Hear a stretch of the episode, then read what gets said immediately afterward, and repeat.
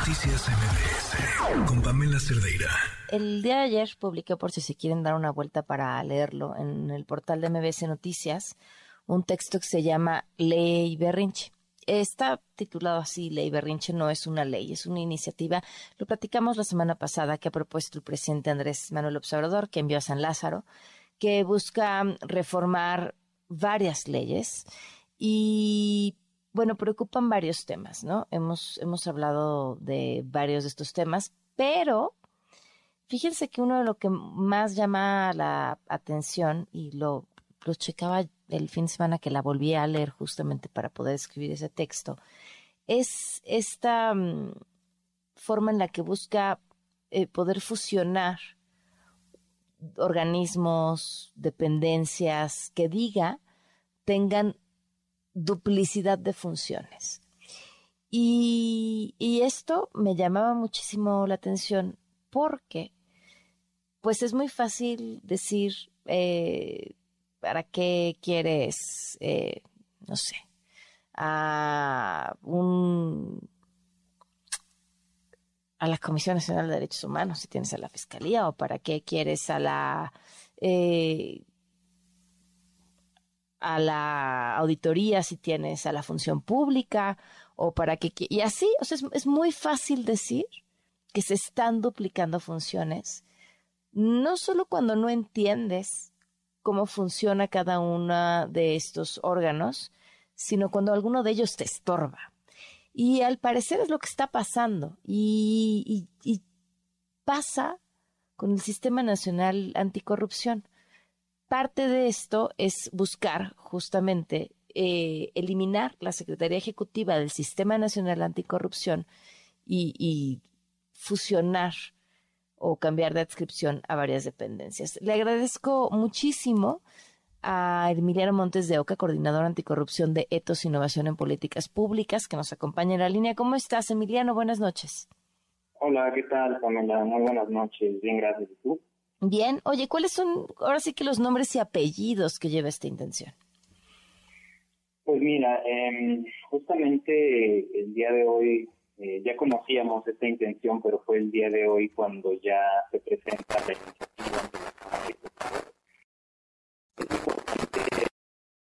Un año ya había habido un documento que venía de la Consejería Jurídica del Ejecutivo Federal que ya mostraba las intenciones de desaparecer a la Secretaría Ejecutiva del Sistema Nacional Anticorrupción. Hace un año no, no sucedió, no, no tuvo eh, más seguimiento esta iniciativa, pero alertó las alarmas de la sociedad civil y ahora pues nos encontramos con que nuevamente está este intento, pero ya como una iniciativa ingresada en la Cámara de Diputados. Y bueno, básicamente, como tú lo dices, eh, la intención es eh, desaparecer diversas instituciones y la que a nosotros, porque estudiamos y hacemos propuestas de política pública en el tema anticorrupción, la que más nos interesa o por la que nosotros ahorita estamos justamente haciendo, pues digamos, estos, estos llamados de alerta, pues es, es la Secretaría Ejecutiva que se intenta fusionar con la Secretaría de la Función Pública. Eh, ¿Cuál es el problema de esto? Eh, son instituciones completamente separadas, claro. La, la, función pública depende del presidente. Sí, la Secretaría Ejecutiva se creó justamente para hacer un apoyo técnico del Comité Coordinador, que es la máxima institución dentro del Sistema Nacional Anticorrupción. Eh, y precisamente ha estado brindando estos apoyos técnicos al Comité Coordinador y ha habido avances en los últimos años, como la Política Nacional Anticorrupción, como los anexos transversales, eh, como la Plataforma Digital Nacional, que se la debemos a esta Secretaría, a los esfuerzos que ha venido realizando en conjunto con instituciones, con sociedad civil, eh, y que de ninguna manera podría ser absorbido o, o reemplazada por la Secretaría de la Función Pública porque el riesgo más grave de esto es que eh, se perdería esta autonomía que se está buscando con, con esta Secretaría Ejecutiva. Si la Secretaría de la Función Pública asumiera esas funciones, inmediatamente tendría mayor poder, que por supuesto pues eh, sería centralizarlo al Ejecutivo Federal y tendría una incidencia dentro de las políticas anticorrupción que se han venido impulsando y que ya existe un programa de implementación a aplicarse en los siguientes años. Entonces, es una iniciativa muy riesgosa que, que pone en entredicho la autonomía del sistema, que genera un conflicto de interés, porque obviamente eh, pues la Secretaría de la Función Pública velaría por los intereses del Ejecutivo y el sistema lo que busca es hacer un sistema de pesos y contrapesos. Entonces habría más poder hacia el Ejecutivo y entonces habría un, un desbalance, Pamela. ¿Qué camino queda y hacia dónde ven que va? ¿Perdón? ¿Hacia dónde ven que va esto?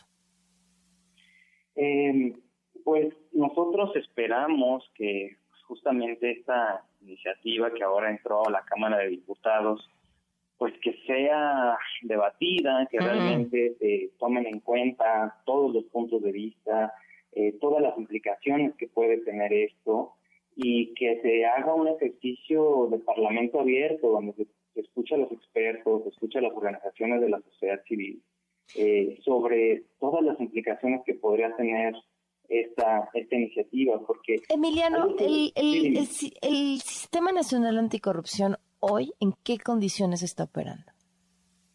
El Sistema Nacional que se creó en 2015, que ya lleva eh, 6, 7 años eh, trabajando, eh, ha sufrido eh, pues muchos retos ¿no? a lo largo de su construcción, de su implementación, pero ha tenido muchos avances. ¿no? Ahorita hablábamos de que ya contamos con una política nacional anticorrupción uh -huh. y un programa de implementación, es decir, ya hay una ruta para poder prevenir, investigar, sancionar la corrupción en México.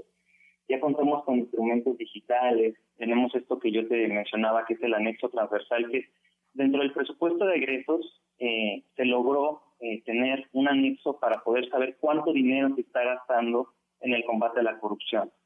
Uh -huh. eh, y esto existe a nivel nacional, es a nivel federal y también en los estados, hay sistemas estatales, hay una importante participación de la sociedad civil a través de los comités de participación ciudadana. Es decir, hay toda una estructura que pues sí ha llevado su tiempo irla construyendo. Tú sabes que pues los sistemas, las instituciones no se crean de un día para otro, lleva todo un proceso y que si en este momento esta iniciativa pasa y eliminamos a la Secretaría, son seis, siete años que se echan para atrás, atrás. son muchas eh, acciones que se, que se vendrían abajo. Y lo más grave, Pamela, es que eso ocurriría a nivel federal, pero también en los estados. Entonces, todas las secretarías ejecutivas estatales, hasta todos los sistemas estatales, tendrían que eliminar a sus secretarías. Y entonces, eh, si de por sí a nivel federal sería algo muy riesgoso, imagínate tú en los estados donde la situación pues, se vuelve más complicada, eh, sería realmente algo muy riesgoso para el combate a la corrupción en nuestro país. Emiliano, te agradezco mucho que nos hayas acompañado. Muchas gracias a ti, Pamela, y pues estamos al pendiente para lo que suceda en próximas semanas. Gracias, buenas noches. Noticias MBS